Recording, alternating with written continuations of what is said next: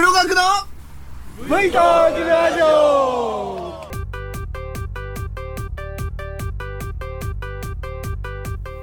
この放送を録音しているのは日本シリーズが始まる前なんですけども阪神は公式戦で2位広島に11.5ゲーム差。オリックスも2位に15.5ゲーム差をつけての優勝でしたよね。CS など意味があるのかなと思うような大差だったんですけども、まあ、CS が本拠地開催となるとね大きな収入につながるだけに反対する球団は多いでしょうけども。どうでしょうこれ。2位以下に10ゲーム差つけた優勝チームは自動的にシリーズ進出っていう風にするっていうのを考えもんじゃないですかね。今回のシリーズ1964年の南海阪神以来の59年ぶりの関西シリーズということで西の方はかなり盛り上がっているようですけども。この64年の阪神は9月30日にリーグ優勝が決まって翌10月1日にはシリーズ初戦の強行日程だったそうです。10月1日からシリーズが始まって10日の東京オリンピック開会式までには終わらすはずだったんですけど雨天10円もあって第7戦最終戦が開会式と重なってしまったようなんですね。当時の模様を書いた記事によると野球や芸能記者も総動員で編集局内はオリンピック一色夜やっと一息ついてテレビを見てそういえばまだ日本シリーズやってるんだっていう程度であの時ばかりは関西同士でやってくれて助かったという記事がね、えー、出てたっていうんですけど。しかも第7戦の甲子園の観客は1万5000人。まったく今の阪神のね騒ぎからしたらありえないぐらいの寂しさで、まあ、オリンピックのイベントがあまりにも強かったようでございますけども。この反省もあって時期をずらすようになったのかもしれませんね。もうこの放送が流れる頃には結果が出てしまっているのではないでしょうか。阪神さん久しぶりの日本一おめでとうございます。オリックスさん連覇おめでとうございます。来年は剣道将来でオレンジが巻き返しますよ。となんとなく毎年言ってるような気がする。負け惜しみですけどね。この番組はホンダハンター株 CT125 と鈴木 V ストロー250に乗ってキャンプツーリングに撮り鉄ツーリングに大忙しな私黒学がライダーの皆さんの休憩時や乗ってはいないけど少しだけバイクに興味があるよ。っていう方のちょっとした話のネタになればいいな。と思ってお話しさせていただくバイク系独り言ポッドキャスト番組です。今回はまずはじめに第271回でお世話になった高高さんからメールをいただきましたのでちょっとご紹介したいと思います。ではお便りの内容です。黒学さんこんにちは。高高です。先日のスーパーカブ巡礼キャンプツーリングはとっても充実していて楽しかったです。道を間違えたおかげで小熊ちゃんの家日の春駅にも偶然たどり着きましたしね。これも神のおぼし飯ですよね。買い出しの後スーパー荻野の看板を発見は遅いよ遅いよでしたね。ところでスーパー荻野ですが朝霧に行く時は最近山中湖店で自分は買い出しをしています。花の都公園入り口です。医療館にはキャンプ用品も売ってますよ。川口湖のマックスバギーはパリピが多いのでスルーしてます。これからも配信頑張ってください。楽しみにしています。寒くなってきていますがキャンプツーリングも機会が合えばご一緒したいです。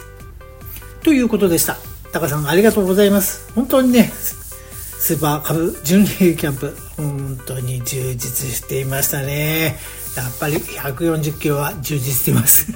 偶然道を間違えたおかげでね大熊ちゃんの家と日の春駅っていうのはねまさかまさかという間についてしまいましたんでね。あれは本当偶然神のおぼし飯でしたよね。あとスーパー荻野の看板。でもねタカさんあれ実は看板からエラー遠いですよ。5キロぐらいあったみたいですよ。なんか看板があるとすぐのような気がするのはこう都会人の悲しいところですけどもね、えー、でも確かに遅いよって感じがしましたね。スーパー荻野山の御店ということで。でこれをいただいて私もちょっと川口湖店があるのかと。山中古店があんなら川口古店もあんじゃねえかなと思って調べたら川口古店もありました。おかげさまで私もあのマックスバリューあそこにはねこれで寄らないで済むと思いますよ。あのマックスバリュー本当ね品揃えはいまいちだし客層もねそうタカさんの言う通りパイピが多いんでね本当にちょっと苦手ですよね。うん。でも今度からスーパー多いので私も買い出しをしたいと思います。いろんな情報ありがとうございます。こちらもこそねあのキャンプにツーリングに機会が合えばまたご一緒ねよろしくお願いします。では本編に入りましょう。さて第272回のお話は？栃木の名物石田の焼きそばとライトレールに行ってきたぞ。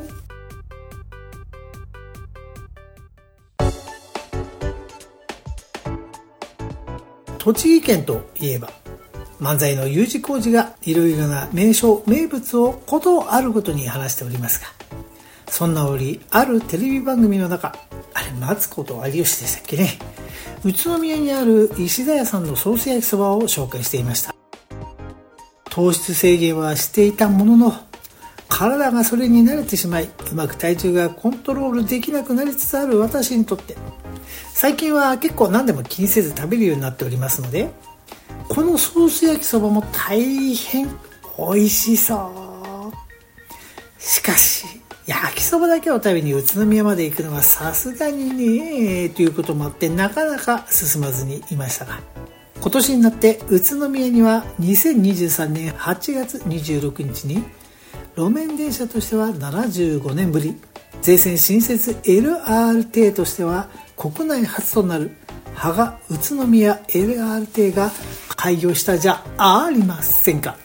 しかも8月に久しぶりにいすみ鉄道で撮り鉄をしてきましたからなんだかそわそわするようになってきていました。ということである休日に行こうと思ったんですがなんとついていないことに天気予報は曇天しかしこの週に行かないとこの後は東京モビリティショーに4社対抗野球。インフルエンザの予防接種に鉄道技術で。締めが V ストロームミーティングと11月に入ると予定が目白押しになっております。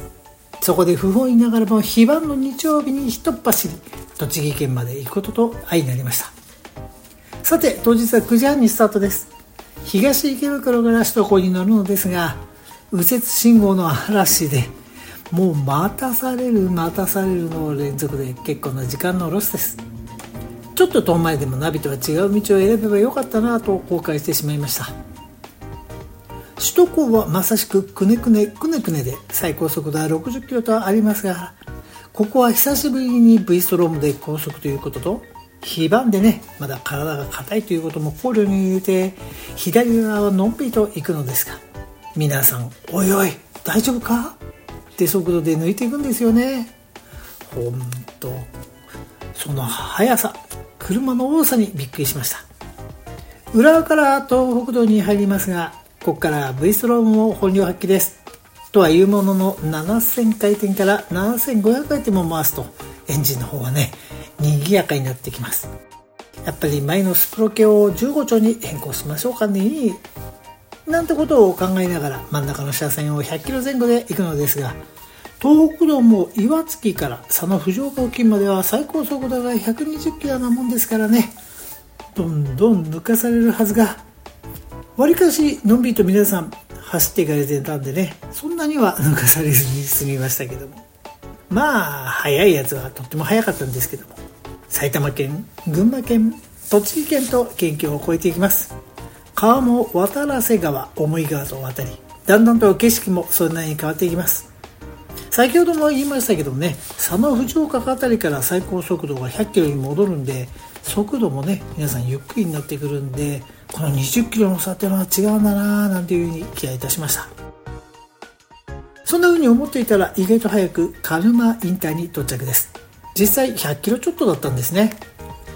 栃木県ってとっても遠いイメージですけど片道100キロちょっとだったら麓っ腹キャンプ場と同じくらいなのですが北に向かうだけなのになぜか倍くらい遠いっていうイメージになってしまっておりました。さて鹿沼インターを降りて宇都宮市街方面に向かいますが最初の皐月町交差点で赤信号にてストップ。その時何か以前ここに来たよなっていうデジャブに襲われますがそれは間違いありませんでした。っていうのもここ高高さんと大谷石の見学に来た時に曲がった交差点でした。そんなことを思い出しながら県道6号を走っていくのですが周りの車の速いこと速いこと60キロ制限の道をどんどん抜かれるし追いつかないし恐るべし栃木ナンバーの車って感じです。宮間鶴田立教の交差点では文字が薄くなっていておいおいっていう感じがします。宮間ってと一瞬戸惑いますがなんてことはない。宇都宮環状道路のことですよね。宇都宮市街国道119号の案内に従ってまっすぐ進んでいけば道路の名前も平成通りに変わっております。左折が2方向ある交差点で広い方の道路県道35号に左折。栃木県庁2キロ。JR 宇都宮駅2キロ宇都宮市役所1キロと3つも案内出ている看板におおもうすぐだなと一安心日清火災のビルのある定時を左折すると昔からあるような商店街に入りもうほんの集権先の右側に現れます。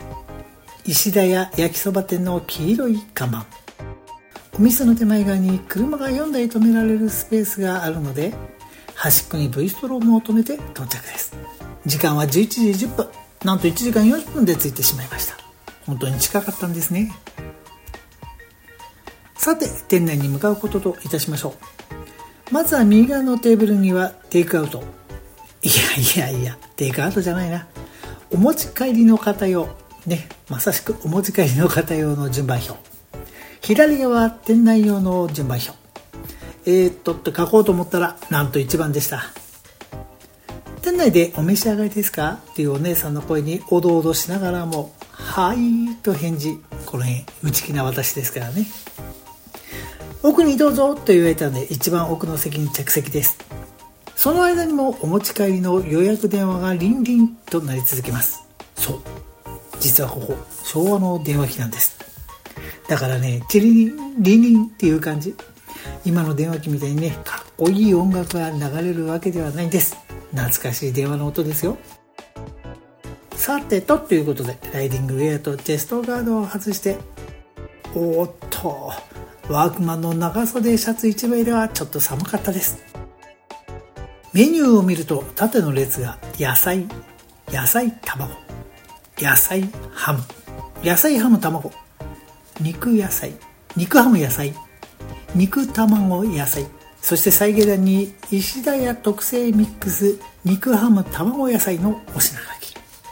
横は並中大特大となっていて縦と横が合わさったところにお値段が書いてあります。一番安いのが野菜の波で550円。逆に一番高いのが肉ハム野菜か肉卵野菜の特大で1000円。と実はリーズナブルでした。ちなみに石田屋特製ミックスは特大でも950円。というか特製ミックスはねそれぞれ50円ずつ安くなっています。おすすめだからサービス価格なのかもしれませんね。どうもこここの数日で値上げをしてしまったようなんですけどね。まあこの物価高の折しょうがないと思うんでしょう。今回はどのくらいの麺の量か分からずまたソース焼きそばの味もね脂っこさも分からないため波より少し多めの中でミックスを注文です。ミニシオン君とメニューの写真や店内に飾ってある写真をパチリと撮ってる間にはい、お待ちどうさまと出された焼きそばには見事な目玉焼きが乗っていて一瞬秋田の横手焼きそばを思い出しました。さていただきます。なのですが配膳をしてくれたお姉さんからソースをかけてお召し上がりください。と言われたんです。それは前もって承知していたことなんですね。実はここ石田屋さん味は薄めにしてあってテーブルの上にあるウスターソースで自分好みにカスタマイズするタイプのことですがそうは言ってもはねまず元の味を確かめないと。ということでまずは一口。うん確かに薄いです。ではおすすめの一回しでよくねかき混ぜてと。麺は少し太めの丸麺です。ハムは千切りにしたもの。肉は豚こまでしょうかね。野菜はキャベツにもやしといったところでしょうか。一回しウスターソースをかけたんですがうん薄味ですね。といってもウスターソースね普段かけません。なんでね加減がいまいちわからないんです。武蔵野地域に生まれた私にとってはどちらかというとウスターより中濃ソースの方が馴染みがあるので味付けはうまくいくのですがまた目玉焼きもね最後まで火が通ってるんで固めなんです。うーんこの辺は好みの問題なんですよね。お持ち帰りの方が多いから半熟というわけにはいかないのでしょうけど。もうちょっと私的には卵は柔らかい方が良かったかなっていう感じです。と言ってもですね先ほどからリンリンリンリン電話が鳴りやまないんですよ。耳を凝らしてよく聞いてるとね4つだとか5つだとか多くの注文のようです。皆さんのお昼ご飯なんですかね。さてと麺も半分くらい食べたでしょうか。続々と店内でお食事の方もやっていてテーブル席は満席です。これのんびりしてらんないなというような雰囲気。こんな時に焼きそばはいいですね。ガツガツいけますもの。焼きそばには細く切った紅生姜っていうのが定番ですがこちらは薄切りにした生姜でした。岩下の新生姜って感じでしょうか。ガツガツガツ。といったおかげであっという間に完食。美味しかったです。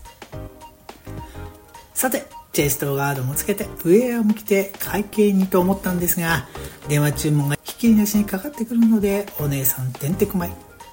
こんな時に迷惑な黒額でした。焼きそばを作ってる大将が「おおはいはい」ということでねその大将にお支払いしてきました。750円でございましたよ。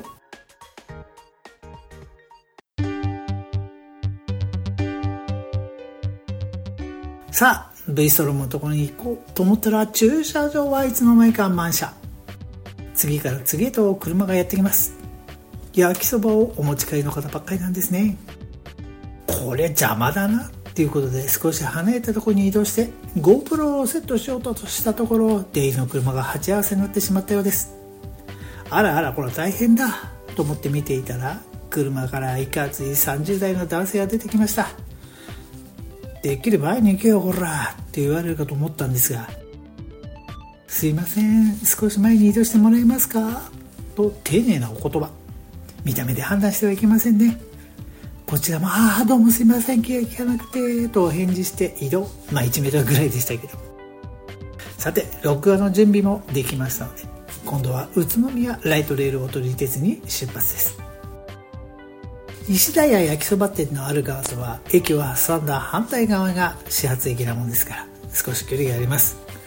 先ほどの県道6号に戻りすぐの交差点を左折してイチョウ通りこと県道1号に入って JR の線路をアンダーパスで速度にくぐったすぐを左折するととてもとても令和という時代に思えない。昭和にタイムスリップしたような名もなき線路沿いの通りいい雰囲気ですな。と思って進めばあら大東海の宇都宮駅東口に着きました。とっても近道になったんです。正面にライトレールが止まっていたのですがどうもバイクを止めるとこがないようなので建物周りを一周していい場所を発見。そこに V 層を止めて周りを見ると階段建物の外階段のところなんですけども先客の方がねとっても高そうなカメラとレンズを構えております。やっぱりあのぐらいのカメラじゃなきゃダメなんだよななんて思っていたらああ下り電車が行っちゃいました。残念。しかし少し先には上り宇都宮駅行きの電車がデジカメなど出してる余裕はありません。iPhone です。よし。たあれ？あれ？あれ？あれ？シャッターが押せない。写真が撮れません。なぜだ？わからんぞというような状態でした。指が乾燥していたんですかね。まあなんだかなと思ってがっかりしていたんですが。こうなってくるとデジカメをわざわざ出すのもますます面倒な気分がというのもデジカメ最近使っておりませんのでね失敗したくないという気が先立ちます。電車の方は12分ヘッドの運転ですから最近はデジカメも使ってない。なんとなく自信がない。うーん構図を考えなきゃということでせっかく持ってきたのに今日は iPhone だけの撮影と決めました。さて下り列車が発車のようです。あっという間ですね。建物の陰から道路に出てくるということもあり横断歩道ではかなり前から電車が来ます。電車が来ます。ご注意ください。の案内放送。声質はね優しい男性の声の自動放送だったんですよ。さて来たよということでなんとか1枚取れました。反対側では私より年上だろうなっていう風なお姉さんが自転車で乗ってきてねやはりスマホを構えてパチリと撮っておりました。すぐに上り電車も来るのでこちらもパチリしめしめです。そういえば先ほどのねいいカメラを持っていた方はいつの間にかいなくなっておりましたよ。さてここはこれでということで次の撮影地に向けて出発です。絹通りという大きな道路は片側2車線の走りやすい道路。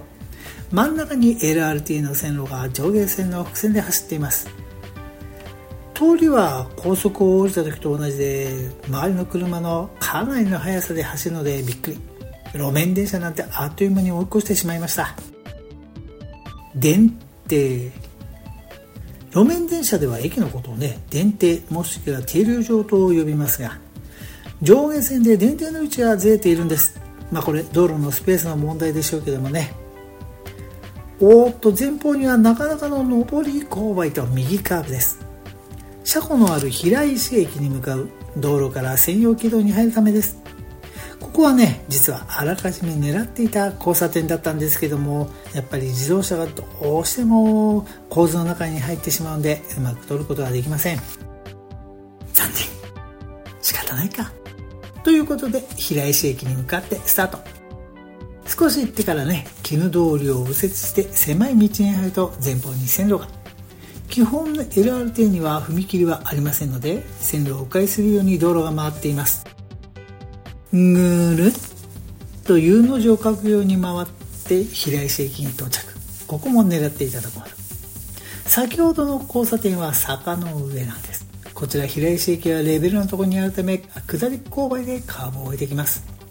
3両編成の短い電車なので右カーブのここはバッチリ編成ごと移せますし対応は巡航なのでこれまたバッチリです。バッチコーイ。ていう感じで、うん、構えてバッチリ。まあこんな感じでしょうかね。っていう感じです。平石駅には少し離れたところに検索もあるんです。乗務員詰め所もあるようで乗務員の交代も見ることができました。検索に向かってちょっとパッチリとしてきましたけどもね。交代の運転手さんと「こんにちは」と挨拶するとあちらも会釈をしてくれました。新しい会社ですからやっぱり乗務員さんもまだ丁寧に接してくれますね。駅取り、ね、ホームで何本か取って次の目的地鬼怒川を渡る橋梁に向かって進みましょう。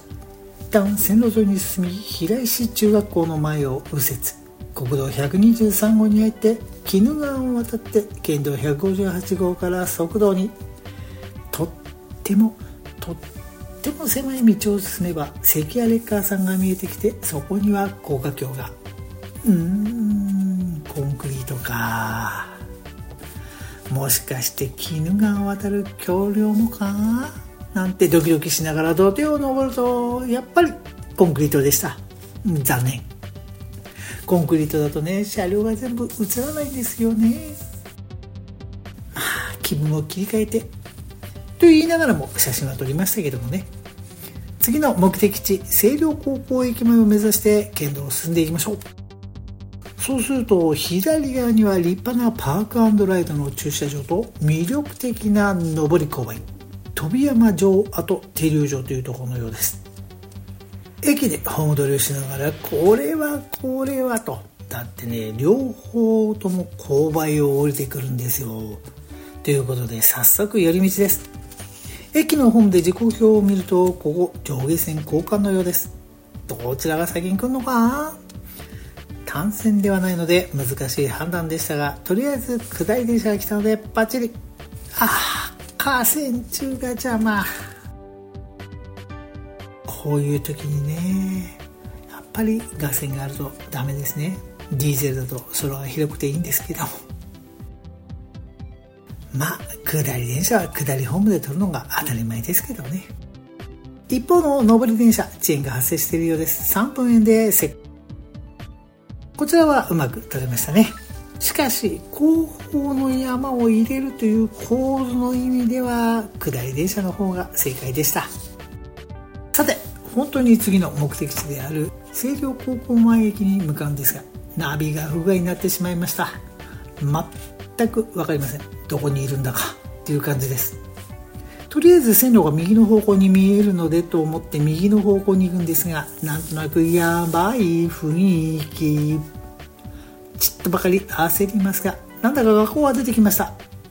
どこの学校だと看板をよく見るとなんとここは清涼高校じゃありませんか。ということで十字路を左折。まっすぐ進むと何やら国家試験の会場になっている大きな建物を発見。こちらもよく見ると作新学院大学でした。そうここは清涼高校前駅というものの実際には作新学院大学前なんですよね。やっぱり公園の LRT だから県立高校の名前を駅名にするわけですね。私立とわけにはいかないんでしょう。さてここは撮影だけではなくただ単に作新学院大学が見たかっただけなのでパス。次は由比の森。由比はひらがな。森はね木片に土と書く森なんですがこの先はもう大丈夫であろうという変な自信からナビを設定せずに線路沿いを走行です。そうそう作新大学のね、えー、野球部のグラウンドすごい立派なグラウンドなんですがここでね高校生かな。あれが練習してました。でも体つきを見ると作新学院じゃなさそうなんでどこの学校だったのかなっていうような気がしたんですけれども。心はね後で分かってくるんですがその後 LRT の方は専用軌道を走り出していました。ここはどうやらグリーンスタジアムという野球場プロ野球の公式戦でも行われているところの球場なんですけども駐車場に高校野球関係者以外の利用を禁ずるという看板。はて高校野球？と思ってその場は通過したのですが春のね高校野球選抜出場の参考となるための秋季大会関東大会が行われてたんですね。すっかり忘れておりました。ですから先ほど作新学院のね大学の野球部のグラウンドで練習していたのはもしかしたらこの出場している学校は公式の練習日中という変ですけどそうだったのかもしれませんね。さて先ほども言いましたグリーンスタジアム付近。運動公園ということもあってね土地が余っていたんでしょうか。専用軌道になっております。そこはなんだかね地方ローカル線のような雰囲気なんですよ。でもそこに近代的な車両が走るんでなんか変なような気がいたしますが。いよいよ清原工業団地から路面電車スタイルに戻ります。再び線路は高架となりますがここは下り坂の交差点なので仕方ないですね。右折して宇都宮市を越えて芳賀町になっています。しばらく進むと芳賀町工業団地管理センターというところにここの信号を電車とともに左折すると間もなく終点なのですがまたまた道路が上下に起伏に飛んでいます。どうも名所のようです。先にカメラを構えている方がちらほら。おっとそれなら黒学も参戦せねばとブイストロームを止めて構いましょう。下り電車はあいにくの逆行で困った状態ですが上り電車は巡行。さてどっちで取るかと悩みどころでした。まあ特段ねどこかに発表するわけではないのでと諦めてパッチリ。お隣で撮っていた方と少しお話しするとどうも相模原からわざわざ来られた方のようでした。意外と身近でしたね。まあ、キャンプに行くようになってからでしょうか。相模原が身近になってしまいました。この坂道を登ればもう終点羽賀高根沢工業団地駅です。ここはホンダの工場があるところで一面に駐車場が広がっています。今日は1台も止まっていませんけどね。バス輸送はやめたと聞きました自動車通勤はまだ OK なのでしょうか。まあ駅とね車両を取って宇都宮ライトレールの撮影は終了といたしました。帰ることといたしましょう。帰りは鹿沼インターへまっすぐなんですが清原工業団地を抜けて県道に出ると平石中学校の案内。あれ？そうなんです。実はまっすぐ絹通りを進むことが近道なんです。ところが LRT は右にかなり迂回して進んでいたんですね。びっくりしました。もうこの後は来た通りの道に進んで東北道鹿沼インターへ。自宅へ帰る途中追突事故発生直後の軽い渋滞。追突した車から白煙が上がっていたのにはびっくりいたしました。一方路肩ではレッカーされる軽自動車の後ろでダダをこねる男の子と困っているようなお母さん。何があったんでしょうね。お母さんでは日常点検なんてしないものでしょうから何か思いがけない故障でもあったんでしょうか。帰り道は順調順調で言いましたけどパーキングもサービスエリアもね日曜日ということで混雑していたので立ち寄りませんでした。おかげでレモン牛乳飲み損ないました。浦和料金所の先では珍相談に囲まれてあらあらあらと困ってしまいました。なんとかなりませんかねあいつら。路肩に止めていたり外環道とのジャンクションではゼブラゾーンにいたりしてね本当に危険ですよね。しかもバイクのナンバーは練馬多摩八王子ということで私も同じナンバーなんですよね。ナンバーなら地相談も当然の輩なんでしょうけども私はあの地帯のナンバーと一緒にされたくないです。結局往復306.7キロの旅でしたが思ったよりね宇都宮が近くてびっくりしました。もっと何度も行けそうですね。LRT は最新車両ということもあって静かでした。乗り心地もスムーズでソフト。大変いいですね。あそうそう、えー、本編の方では言ってませんでしたけどちょっとね、えー、短い区間ですけども乗ってきましたよ。本当に車内もね明るくて、まあ、新車ということもあって綺麗ですし本当にいいですね、うん、今後路線延長。宇都宮駅を渡って西口反対側焼きそば屋さんの方に行くみたいなんですそうすると市役所や県庁もあるようなんでねいいんですが芳賀町方面はこれで終わりのようなんです。まあこの辺はどうなんでしょうね。最近地方ではバスの減便や撤退のニュースが相次いでいます。LRT ではバスよりも多くのお客さんが乗せられますからね。今後宇都宮でも関東バスの営業状況ではこの LRT の路線拡張が一日も早く進むかもしれませんね。何でも今度一日乗車券も出るようですので湘南新宿ラインでも使って乗り鉄撮り鉄そして六角精さんではないが飲み鉄でもやりに行こうかななんて思いました。あと石田屋焼きそばさん。これね11時に着いたんですけどもやっぱりその時間だとお店も空いていていいみたいですよ。その後はね混んでるようですんでね。ぜひこれ石田屋焼きそばさんに行くには朝一でをおすすめしますよ。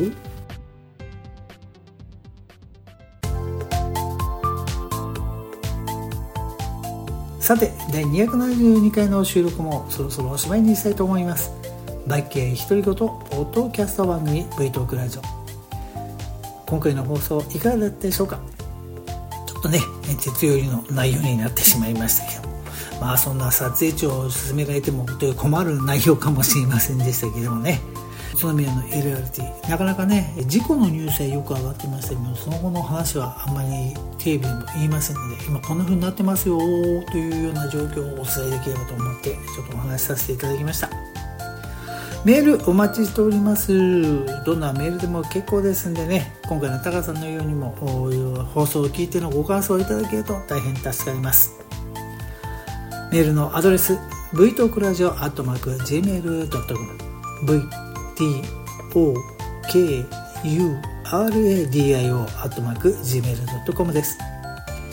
メールフォームはブログに付け加えさせていただいておりますので合わせてご利用ください。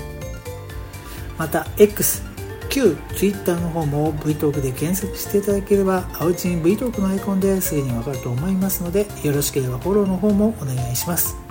また iTunes レビューもお待ちしておりますよ。では今日も最後までお聴きいただきありがとうございました。第272回バイク系独り言ポッドキャスト番組 V トークラジオ。これにて終了です。